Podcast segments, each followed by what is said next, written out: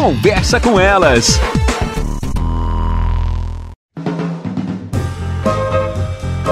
Olá, eu sou Cristiane Finger, jornalista. Ana Paula Lundegren, psicóloga. Estamos começando mais um Conversa com Elas. Agora nas férias a gente tem um período maior para ficar com os filhos, para passear, para andar na, na rua para tomar um sorvete, sem muito tempo, sem muita hora. E nesses momentos, muitas vezes tem aquela criança que pede tudo o que ela vê. Vou te emprestar os meus para te levar a tomar um sorvete.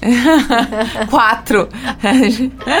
Brincadeira. As crianças pedem, Cris, o tempo inteiro tudo, né? É impressionante. Às vezes eu fico pensando como é que pode. Tu vai para um lugar tipo clube, por exemplo, que tu tá fechado lá no espaço. Claro, tem os bares.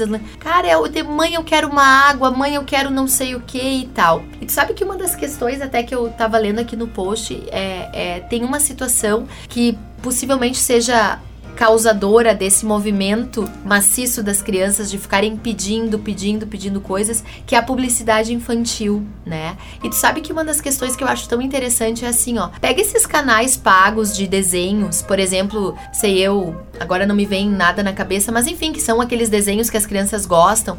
Se tu parar para observar, entre cada desenho tem pelo menos 3 minutos de propaganda das grandes empresas de brinquedo, das grandes empresas de eletrônicos voltado para as crianças e até de comida. Então as crianças ficam com aquilo, eu quero isso, eu quero aquilo, que é um grande problema, porque a publicidade no Brasil, voltada para o público infantil, tem uma difícil regulamentação jurídica, né? Esse, essa é uma grande batalha jurídica, porque essas empresas movimentam bilhões. Então nós temos crianças que são expostas o tempo todo a produtos né? Seja coisas de comer, sejam coisas de brincar. E obviamente que elas querem, elas pedem, porque a gente olhou, a gente desejou, né? E aí nós, pais, temos que nos virar nos 30 para fazer um movimento, inclusive, de poder trabalhar com essas crianças aquela circunstância de que não, não é porque a gente viu que nós vamos comprar, não é tudo que nós olhamos que é legal que nós vamos poder comprar ou vamos precisar comprar. A questão do consumismo, que é um outro problema da infância. Então eu penso que uma dica para os nossos ouvintes é poder sempre estar tá trabalhando com as crianças, combinados antes de sair de casa, o que, que pode, o que, que não pode. Vamos tomar um picolé, vamos tomar uma água para não ficar aquela coisa